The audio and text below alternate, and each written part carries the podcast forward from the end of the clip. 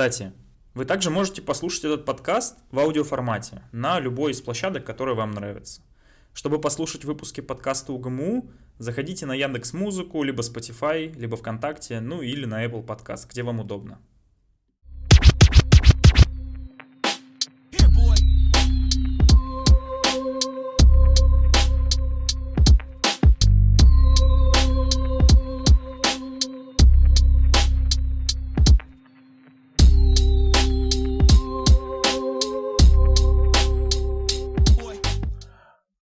Всем привет!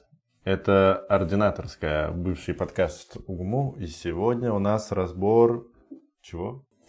Разбор очень интересных новостей, мемов и синдрома. Интересного синдрома. Да, очень Да, интересно. сегодня постараемся чуть посерьезнее разговаривать, э, глубоко обсудим несколько тем. Начнем, наверное, давай обсудим, какие темы будем говорить. Сначала мы обсудим самое дорогое лекарство в мире, затем опять с деньгами связанные обсудим самые э, дорогие операции пластические, вообще сколько они стоят, какие есть.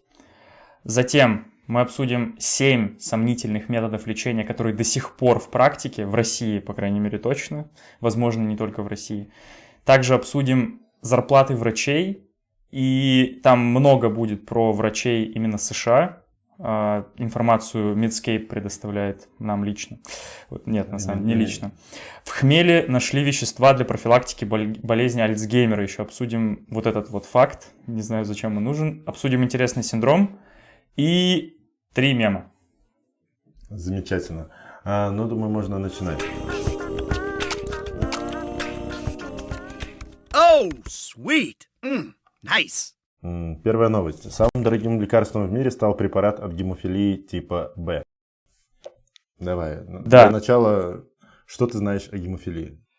Для начала я знаю о гемофилии достаточно немного. И я думаю, нужно спросить, давай такой опрос устроим вот здесь вот. Э, Гемофилия типа Б поражает... Вот здесь будет. поражает. Какой дефицит, э, не, не какой дефицит, дефицит какого фактора свертывания при гемофилии именно типа Б, потому что есть тип А. Тут, тут, тут, тут нет вариантов ответа. На самом деле есть варианты ответа. Это восьмой, либо это девятый, либо это десятый, либо двенадцатый факторы свертывания. Какой из этих факторов свертывания? Ответ. Что? Какой ответ? Гемофилия типа Б у нас поражает девятый фактор свертывания. Девятый фактор свертывания. Это достаточно редко. Ну, сам- самая популярная гемофилия среди молодежи это гемофилия типа А. Она будет... Причем среди молодежи. Ну, Молодежь, молодежь, что и болеет в основном. Э, Она поражает восьмой фактор, и чаще всего люди с этим ну, спокойно, по крайней мере, в данный момент живут. Э, Сто лет назад с этим было чуть посложнее. Гемофилия типа А у нас была проблема и царской семьи, особенно цесаревича Алексея. Была гемофилия и... Или стоять, у него Б или А была? А Б передается с X сцеплено. То есть, скорее всего, у него не было гемофилии типа Б, у него была гемофилия типа А, потому что там по женской линии. Хотя, подожди, нет, гемофилия типа Б. Там же передается как раз X сцеплено. Или все вообще гемофилии. X сцеплены. обойдемся без этого. У него была просто гемофилия. А, Да. Так, так в чем суть? Недавно появился, появился новый, самый дорогой препарат. А, Препарат, называ- препарат называется Hemgenix. Он, он, его стоимость будет составлять 3,5 миллиона долларов. Это новинка в этом году. Дорогая новинка. Э, До этого самым дорогим препаратом какое-то время была... Нет, Залгелансма, она была не самой дорогой. А, кстати, да, э, царская болезнь – это гемофилия э, типа Б. Вот, просто факт, который мы должны запомнить. А, на самом деле, да, Залгенсма была самым дорогим препаратом, наверное, на протяжении там 5-8 лет. Вот, то есть это прям... Он стоил около 2 миллионов долларов, на него собирали вот эту сумму многие россияне, которые, вот, у, у- у которых дети болели э, СМА второго типа. Вот. э, У нас даже в регионе, в Хмао, там на дорогах собирали для одной девочки. Чаще всего такую сумму просто невозможно собрать, и чаще всего государство. Ну, вообще, эти препараты подразумевается, что их будут их будет приобретать государство. То есть это цены, которые рынок не осилит без э, госпомощи. Да. А, Затем одобрили Скайсона. FDA оформил препарат Скайсона. Э, Церебральный, он лечит церебральную адренолейкодистрофию. Вот, это около 3 миллионов долларов. И уже самый дорогой препарат сейчас, как ты уже сказал, 3,5 миллиона долларов, что, как мне кажется, собрать самому... Ну, хотя с курсом доллара сейчас... Нет, ладно, это невозможно. Вот. Ты понимаешь вообще, из чего складывается высокая стоимость таких препаратов? Чем она обу- обусловлена? То есть 3,5 миллиона. Ну, то есть э, бисопролол стоит 80 рублей. Скорее всего, производство самого препарата, оно стоит действительно копейки, но еще в цену закладывается, во-первых, это поиск этого препарата, то есть необходимо найти молекулу. Ну, я читал какую-то статью, что очень многие препараты ищут там в лесах какой-нибудь Гвинеи французской, там, в общем, в северной, в северной, северной Латинской Америке. Да, ты прав. По большому счету, то есть э, стоимость обусловлена именно затратами на поиск данного препарата и на исследования, которые не оправдались. То есть более половины, чуть ли не 80% исследований, которые проводятся во время поиска препаратов от таких редких заболеваний, как а, мышечная атрофия и получается, что у нас еще там? Гемофилия типа Гемо- Б. гемофилия. То есть все эти куча исследований проводится, тратятся на это большие деньги, и в итоге оказывается, что препарат бесполезен. То есть люди десятилетиями копались в джунглях Амазонки просто так и потратили очень много денег. И это все закладывается в стоимость. Но суть в том, что не появляется спроса достаточно. То есть, возможно, спрос точнее есть, но нету спонсирования для того, чтобы приобретать данный препарат.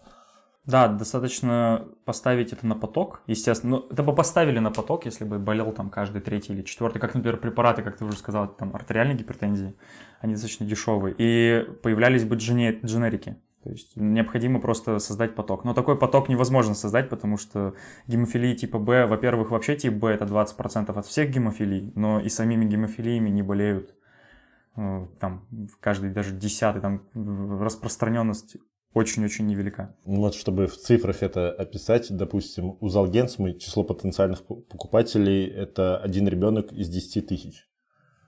потенциальных, но мне кажется, на, на самом деле достаточно реже, потому что еще и Многие из них не доживут, да, не до- доживут, не даже, доживут там до терапии. первого года жизни. а, а некоторые из них родятся в странах, которые не могут себе этого позволить.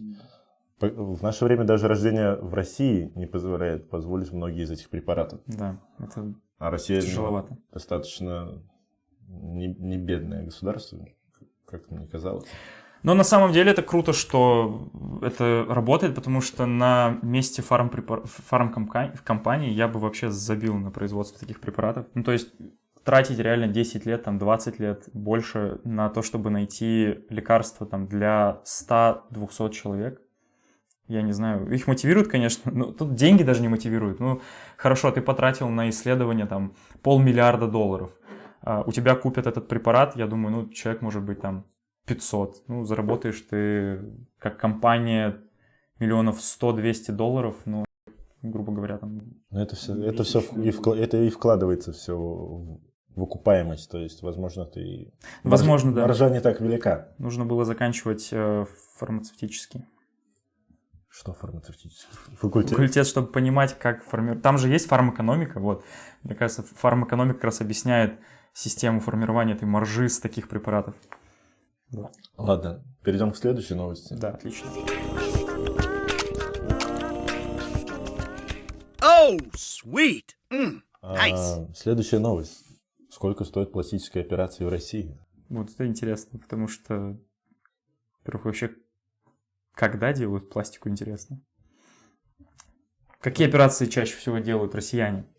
Ну, в России чаще всего у нас делают операции, связанные с блефаропластикой, ну, то есть непосредственно блефаропластику, э, э, пластическая операция на веке и увеличение молочных желез, точнее груди. Железу, же не увеличивают. Ну да, железу саму не увеличивают. Вот здесь вот появится сейчас инфографика, э, где в процентном соотношении покажут, какие операции вообще делаются чаще. Но есть определенные закономерности. Допустим, операция по уменьшению груди, в отличие от операции по ее увеличению, намного дороже. Вот если брать По уменьшению дороже? по уменьшению в груди, да, это более дорогое мероприятие. Допустим, э, в цифрах это проявляется от 110 до 200 тысяч рублей средняя стоимость операции по уменьшению груди. А увеличение груди это до 150 по России. Ну, то есть нижняя планка это 90 тысяч, верхняя... Это за одну грудь. Это А за одну. Потому за- что, да, я а вот за только что нашел статью на Тинькофф журнале, сколько стоит увеличить грудь, и женщина пишет, что за одну операцию она увеличила сразу две груди, и это обошлось ей в 325 тысяч 500 рублей. Давай здесь обсудим э, экономический вопрос. Из чего же складывается такая стоимость? Люди думают, что пластические Да, хирурги, они просто по-моему, мно- с- хотят много денег. И Но поэтому... они хотят много денег. Ну да, но Что все равно в любом дальше? случае стоимость это не закладывать. Ну, то есть э, желание это небольшая часть от стоимости. В основном все упирается в, том, что, в то, что это частные клиники, э, пребывание, день пребывания в частной клинике не, так, не такой дешевый. То есть это Ну, во-первых, день пребывания. Во-вторых, 10-15 тысяч в среднем по стране. А, расходный материал, Непосредственно импланты. плюс имплант, Да, ну и содержать плюс клинику. анализ. Ну ладно, анализы, может быть, даже отдельно они платят, но в том числе там достаточно... Это анализы оплачиваются отдельно. По опыту работы скажу, что э, пациентки, которые направляются на пластические операции, ну и пациенты тоже, им выдается список анализов, которые они могут либо в муниципальном учреждении, в поликлинике все сдать, потому что это обычно всегда фиксированный набор анализов и, и обследований, и либо в, частном порядке, поэтому в стоимости они не закладываются. Но стоимость имплант, имплантов стоит учитывать, потому что обычно это в пределах 50-80 тысяч рублей плюс-минус. То есть э, Ты сейчас сказал просто про то, что люди пойдут там делать в муниципальной клинике. Прикинь, э, женщина идет делать грудь и такая, да нет, я сэкономлю а, 5 тысяч на анализах, но заплачу 325 тысяч за увеличение. Да, ну, ну, на самом деле так и происходит. Ну, ну, то есть, ладно, не- возможно, не всегда с грудью, но, допустим, с той же блефаропластикой или с, пласт... с ринопластикой, потому что это иногда обусловлено не, не то чтобы эстетическими мероприятиями, но и в при- фи- физиологичностью. Э, ринопластики часто делают э, люди, у которых нос вполне нормальной формы, но плохо функционирующий, то есть э, искривление перегородки. Есть даже такое мнение, что вообще у всех людей, кто рождался естественным способом, у них у всех искривлена носовая перегородка. То есть идеальные ровные носы у людей, которых, ну, то есть, чьих матерей кисарили. Не знаю, насколько это правда. Если вы знаете что-то по этому поводу, напишите в комментариях. Но Интересно. Как-то так. И еще, что можно добавить. э, Глютопластика, изменение формы ягодиц, в России не так популярно. Я вообще, честно говоря, первый раз слышу. Ну, ты, видимо, не подписан на Кайли Дженнер и остальных Кардашьян, потому что, мне кажется, в Америке они достаточно плотно пропаган- своим видом пропагандируют данную процедуру, У поэтому... Ким Кар- Кардашьян не настоящие ягодицы? Я думал, она их накачала. Это был мотив... Ты разбил мотивацию. Там, возможно, из настоящего только дух и фамилия, но в Америке и в Бразилии наиболее частая операция – это увеличение ягодиц пластикой. Чем отличается, подожди, подтяжка еще груди? Подтяжка груди это, ну то есть Это грудь остается, Пласти- пластика кожи. от в этого птоза, я придумал, птоз. Можно как-нибудь позвать э, пластических хирургов к нам на подкаст, Будем побеседовать? посадим. У нас как раз место Нет, ну, у нас будет э, друг- другое лобное место, но и было бы интересно побеседовать, потому что это одна из самых коммерческих областей, не считая стоматологии, в медицине. Я не знал, что, ну, действительно... А, это когда- тонкая кишка, то есть Да, ты... когда непосредственно Господь Бог создавал человека, он брал, брал за основу стопу. Ну, то есть, Всё, а! Возвращаемся. Какой он стоял, вот так? да, вот так вот. Oh, sweet. Mm, nice. Какая самая дешевая операция? Вот я хочу прям сделать пластику чего-нибудь, самая дешевая. Самое дешевое, почему-то здесь прописано, что липосакция, хотя мне казалось, что липосакция это не так уж и дешево, и, ну, и достаточно дорого. именно в плане, в том плане, что Интересно, это- какие-то прям показания к липосакции? То есть вот э, нельзя же там со 100 килограммами прийти и просто сказать, я хочу липосакцию. Нет, ну, показания-то есть, но в основном все определяется жел- желанием человека. 20 тысяч рублей как будто бы не так много. Ну и плюс многим людям лишний вес мешает в принципе жизни. Да, вот если мешает.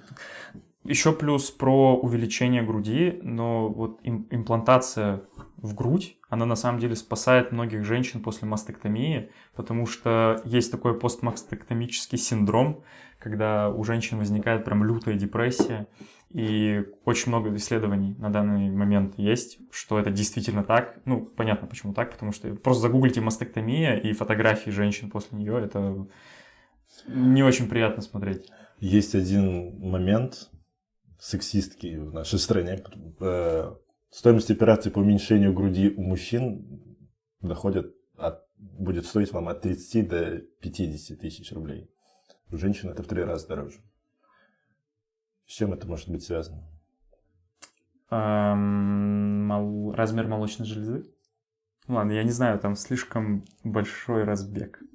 Мне кажется, это анатомически обусловлено, то есть количеством иннерваций и наличием непосредственно желез молочных у мужчин. Это грудные железы. А, кстати, да, возможно, еще и иннервация и лимфоток. Самое главное, что у женщин лимфоток там как-то побольше развит за счет того, что еще нужно Ну да, если приводить с- от молочной железы. Сателлитные стержевые эти лимфоузлы. Ну, так мужчин далее. они тоже есть, но просто они там не такие... Да и как будто бы мужчинам ну, не так принципиально, как будет выглядеть их грудь, насколько она будет симметрична и, эстетична. Ну, главное, что нет э, гинекомастии, вполне, Да, да, вот это вполне самое достаточно. главное.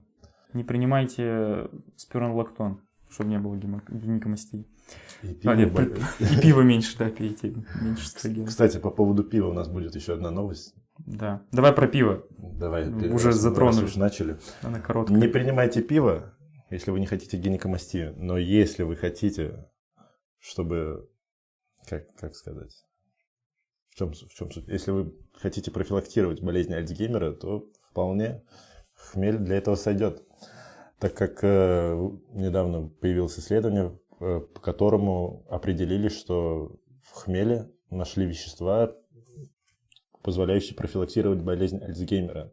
Они обладают э, антиоксидантным, получается, эффектом. Да, там антиоксидантный эффект основной, но самое приколюха, что их нашли-то давно, но просто не могли объяснить механизм действия. Я не знаю, насколько это вообще интересно, потому что проводили там практически инвитро. А, Инвиво... Нет, это взяли, в общем, культуру клеток, их просто про- прогнали через вот э, выдержку хмеля, как там имитировали создание пива, и по итогу просто получилось, что ну вот да, там задерживает а, аутофагию и так далее. Но как-то это применять, ну, можно пить пиво, чтобы не было Альцгеймера. У меня даже... Ну, получается, употребление пива полезная привычка. Да, да, да, это Э, каждый день. Каждый день По профилактировать. 0,5. Э, Поехали дальше.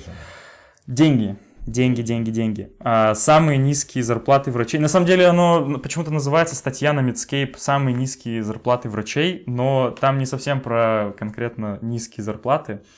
В общем, суть в чем? Medscape опросил 13 тысяч врачей. а, Да, кот- уточни, в какой стране. Давай. Да, хорошо, это все в Соединенных Штатах, потому что Medscape это агрегатор новостей Штатов. Вот. Не агрегатор, это прям новостной портал отдельный. Ты не сможешь это сделать, потому что там нужна регистрация. Понял. Вот, 13 тысяч врачей по 29 специальностям опросили, и они рассказывали, как они относятся к своей врачебной практике на данный момент, и как они подрабатывали во время ковида, после ковида, потому что ковид на самом деле снизил, только в России зарплаты врачей увеличились во время ковида, в других странах зарплаты снизились. Вот. Серьезно? Э, Да, потому что в Америке нету э, российского правительства, которое выделяло огромные деньги на до- доплаты. Вот. И вот э, пр- проходит опрос. Здесь, ну, вот давай посмотрим первую инфографику. А, во-первых, сколько вообще в среднем зарабатывают специалисты-врачи? Э, 340 тысяч долларов в год. Это В среднем. в среднем. Тогда давай в рублях. Ну давай. Примерно 175 тысяч. Ой, нет, Не, 17 это в миллионов. день, друг. 17 17 миллионов? 340 тысяч умножить на 61, по-моему, сейчас. Ну, я почти по 50 А, читал. разделить на 12, потому что в Америке не salary это не месячная Ну, зарплата. я понимаю, да. ну, Это 1 миллион 728 тысяч 333 рубля. Окей, но это в среднем. Я надеюсь, что существуют врачи, которые зарабатывают значительно меньше. А, Самая Все, высокая... все- все эти врачи в России. Мы не включены в выборку Мидскейпа. Самая высокая зарплата у пластических хирургов. 576 тысяч долларов в среднем. Просто неожиданно. 576 тысяч долларов в среднем. Затем ортопеды. Вот, кстати, доллару. ну вот по большому счету в России, мне кажется, примерно такая же статистика, если учитывать стоимость ординатуры. Самая высокая ординатура, по крайней мере, в УМУ на момент 2022 года была именно за пластическую хирургию и ортопедию. Это в районе... Серьезно. Да, это самые дорогие ординатуры. Окей. Я удивлен. Ну, там же так, ну, они выделяются, они, то есть, вот э, 576, 557, а затем дальше уже значительно меньше, это кардиологи, отоларингологи, Вот, урологи. не- вот неожиданно, что лоры там оказались. Наверное, это учитывается именно еще и лоры-хирурги. Да, скорее всего. Потому что, ну, каким образом они, они там затесались? И кардиологи, видимо, тоже тире кардиохирурги, потому что нет, нет таких поводов, чтобы в амбулатории зарабатывать такие деньги. То есть операции. Я, я факт еще приберег, Мгм. мы это обсудим про поводу амбулатории, стационара, поликлиники, я сейчас это скажу. А, Самый низкооплачиваемый это пабликов АЗО. Это очень смешно, потому что... Что? А, Да, да. Но это еще эпидемиологи, потому что preventive medicine это по сути... Здесь все сходится, собственно. Вот. Нет, на самом деле эпидемиологи не совсем бедные врачи. Ну, Я не понимаю, ну то есть здесь в два почему- раза дешевле. Почему-то эндокринологи тоже э, в нижней части Педиатры. инфографики. Общие... Педиатры вообще. Почему? Педиатры, Ну, да, детям не платежеспособны. Да, да, да, там, не, там есть- потому что, мне кажется, То есть какие-то льготы. На карманные большие. деньги нельзя сделать врача очень высокооплачиваемым. Дальше следующая инфографика, она говорит о том, что работают, вот это самое интересное, работают ли дополнительно врачи, чтобы повысить свой доход. Если что, это зарплаты на одну работу, то есть это в одном месте, это не четыре ставки. Вот. Ну да, на самом деле, когда больница принимает тебя в резидентуру, а затем э, ты работаешь там как э, врач э, full time, то ты получаешь зарплату и больше не подрабатываешь, скорее всего. Ну вот 64% ответили, что они не подрабатывают. Вот. Ну, Подрабатывают 20%. Каждый пятый врач. Даже больше 36% врачей брали дополнительную работу, чтобы увеличить свой доход. То есть, ну, не хватало, видимо, педиатры. Но если сравнивать, допустим, 1,7 миллиона в месяц, это, наверное, меньше, чем у Тимура Хайдарова, пластического хирурга. Если вы сейчас мне скажете, что и Рустему тоже, что в Америке другие цены, то нет, там, да, там другие цены, хорошо. Ну, 30 раз. я не думаю, что там, э, нет, на жилье, да, скорее всего, ну не в 30, там Не в 30, в, да. в 10. В Вот. 10, думаешь? Да нет. Ну, Ладно. Я не знаю стоимость Мы квартиры. позовем- позовем в наш подкаст Америка. Да, да, у нас будет американец, врач. Нет, сложно. Нет, это, это ужас. А, теперь еще более интересная инфографика, вот она. Это количество часов в неделю, проведенных за бумажной работой. И administration это, ну, тоже что-то вроде такого бюрократического.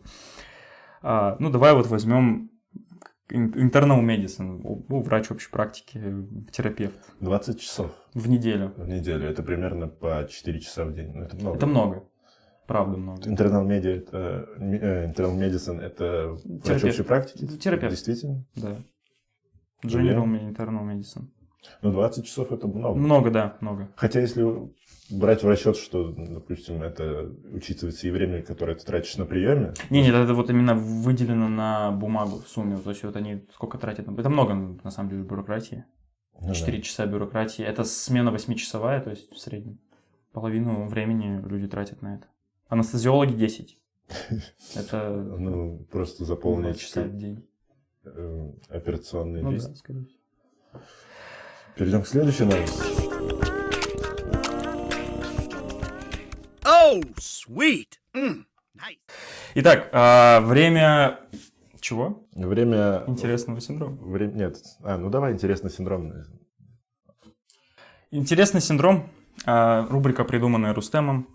Очень оригинальная, на самом деле. Я такого не видел в других медицинских подкастах.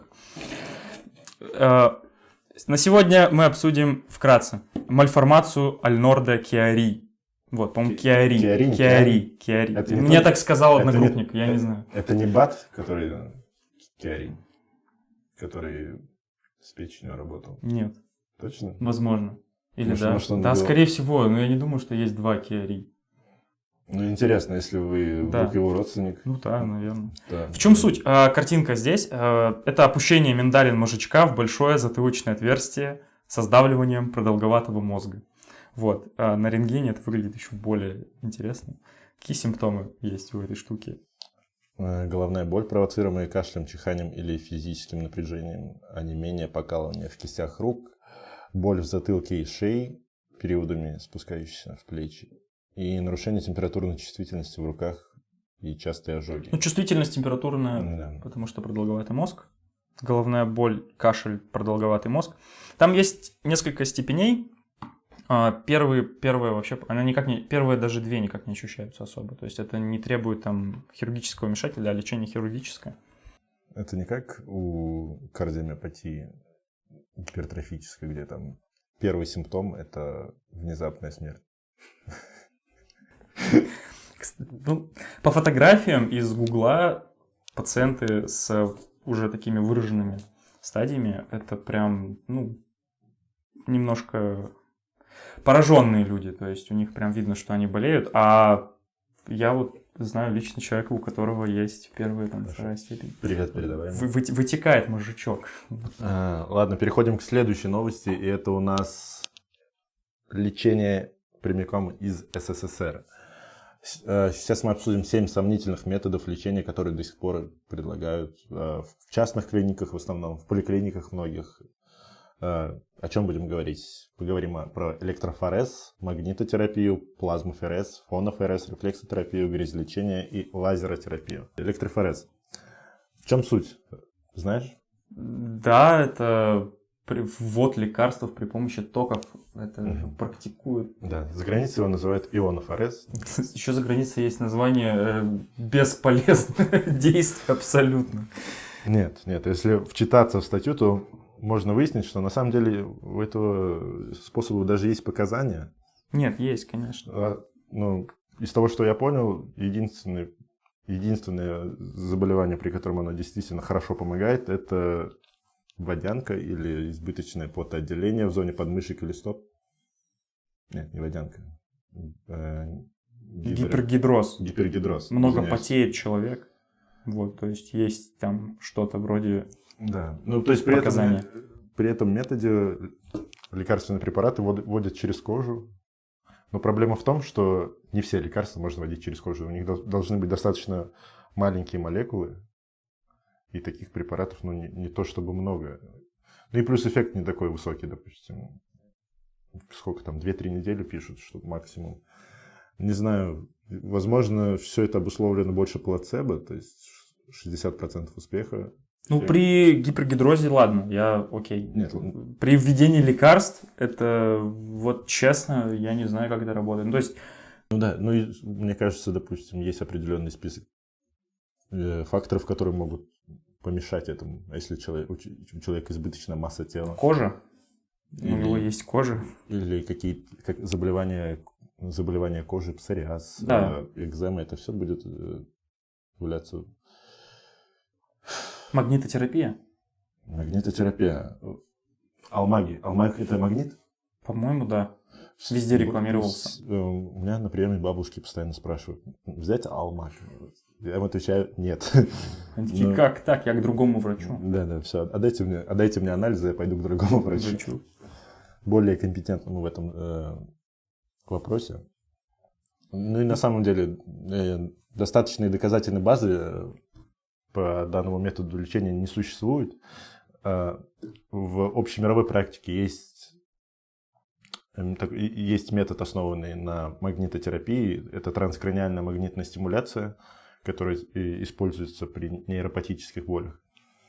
И есть исследования, которые подтверждают э, положительные моменты данного, да- данного метода, но в основном это будет использоваться у нас, получается, в неврологии и психиатрии. И в этом году появились доказательства, что магнитотерапия может быть полезна для облегчения симптомов шизофрении. Я не знаю, мы это не проверим, и, скорее всего, действительно что-то в этом есть. Просто это нужно тогда обеспечить магнитами. Хотя магниты как будто бы есть везде. Да суть в том, что это не... Ну, блин, как часто ты видел бабушек, которые пытаются вылечить психическую... Псих, Да, проблема заболевания что магнитами? шизоиды не ходят просто в Да. В, в- в основном магнитами собираются лечить больную спину с протрузией, грыжей и дегенера- дегенерацией сустава. Перелом Да, там, позвонка. там уже анкилоз бабушка такая. Ну все, пора, пора алмагу. Начинать свое действие. Да, Вот. занимайтесь спортом. Так, Всё. мы не советуем магнитотерапию, если у вас нет проблем. Давай вот грязелечение. А, люди едут в Солилец, Красноусольск, еще там где-то грязевые источники. Э, ну, Мин- в- Минвода нет? Мин- Минводы, да, кстати. Ну, то есть, вот грязь, она такая... Я даже, по-моему, что-то с ней делал в Сочи. там, Я, я в детстве ездил куда-то в сторону Солилецка. У нас, я из Оренбургской области. Я в прошлом году Соль- мазался. Вот. И как ты чувствовал, что ты? Да, я предчувствовал такой прилив сил, И а еще то, что я потратил 700 рублей просто так, абсолютно. То есть я мог воды попить спокойно там из источника. Не источник, подожди, нет источника. А есть там источник? Нет, там, по-моему, не было источника, там просто был кулер. Вот. Ладно, давай перейдем. Грязелечение. Не- Нет, э, поговорим про самое эффективное лечение. Давай, Рефлексотерапия. Часто ли вы нажимаете себе на большой палец, чтобы решить вопросы с мозгом? Тут есть. Короче, здесь будет Тиньков. А, Спасибо. Кстати, да, если вы нажмете на центральную точку большого пальца ноги, то ваш гипофиз скажет вам спасибо. Попробуйте обязательно. Ну, боже мой, откуда, откуда вообще это взялось, рефлексотерапия? Это же это не традиционная медицина? Или А что что это вот это вода из витой? Это кишечник, нет. Просто оператору ударили в пятку, и у него отключилось сознание, получается. Сигмовидная ободочная кишка у него отключилась. Подожди, копчик, копчик. Копчик это получается Центр пятки. медиальный край. В смысле? А, нет, да, Медиальный медиальный. край а, пятки. Медиальный край пятки. Если у вас проблемы с копчиком, ударьте себя медиальным краем пятки по копчику и посмотрите, какой вы А- идиот. А что, ну- а что нужно делать, чтобы... ну, то есть надо тыкать? Массировать, массировать. То есть там же, не, там же есть вот эти вот... Вас не учили Ужас. на неврологии, что есть связь между... Эта процедура улучшает качество жизни и уменьшает стресс. Ну вот стресс может это уменьшать, это просто приятно. Хорошо, я попробую. Э, Купить аппликатор для ПКО. И попробую при хронических заболеваниях. У меня как раз язва хроническая, вот. Ну, ну, только не обострение, слава богу. Попробуем? Так, подожди, а что? Подожди, желудок, есть желудок? Желудок тоже есть. Желудок это у нас получается медиальная центральная часть стопы. Еще и для каждой ноги они как бы не повторяют друг друга, они разные. А, боже мой, Жесть. серьезно. А, что, что делать э, Тем, кто А, без ноги. да, без ноги? К ампутация? сожалению, рефлексотерапия не будет работать. В вашей печени кирдык. Да, Всё. как и в других случаях. То есть это не работает. Ну, в общем, нет, на самом деле интересно. Это можно Да. поизучать, попробовать себя потыкать и понять, что вы занялись полчаса какой-то полной дичью, лютой. Вот. Из- Лазеротерапия. Давай, я готов. Э, На тело воздействует лазером, и если вы не Энакин Скайуокер, то это вам помогает каким-то образом. Есть аппараты прям. Ну, То есть есть прям аппарат. А, для этой эпиляции, все. Ну, кстати, эпиляция считается? Есть аппарат, есть аппарат, вот он. Блин, это, это похоже на глаз, Китайский на глаз хищника. Да? Это- В общем, не тратьте деньги на это. Вот, Да. идите к врачу, просто идите к врачу. Заплатите лучше за прием врача, чтобы врач заработал денег. Вот. Мгм. Если вас врач отправляет на такую штуку, то больше не ходите к врачу. Давай. Запись идет? Запись идет, все, да. Э, да, замечательный выпуск получился, даже и без мемов. Блин, Если- ну давай один, если один, не- один, один. Ну, Рефлексотерапия уже мем.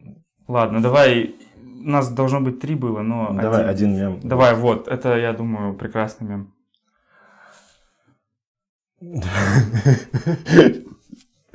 Да? Нечего больше сказать. Учите гигиену. Хорошего дня. Пока. Предлагайте друзьям, подписывайтесь на канал, ставьте колокольчики. Всего доброго. Oh, sweet. Mm, nice.